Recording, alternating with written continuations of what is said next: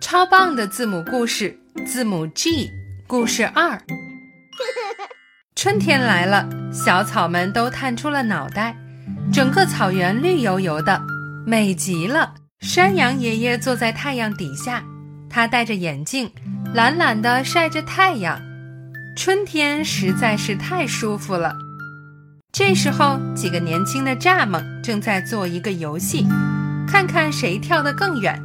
他们高兴地跳来跳去，还邀请山羊爷爷一起跳。山羊爷爷想给孩子们做一个榜样，非常使劲地跳了一下，他戴的眼镜都飞起来了。Game，游戏。Goat，山羊。Grasshopper，蚱蜢。Glasses。眼镜。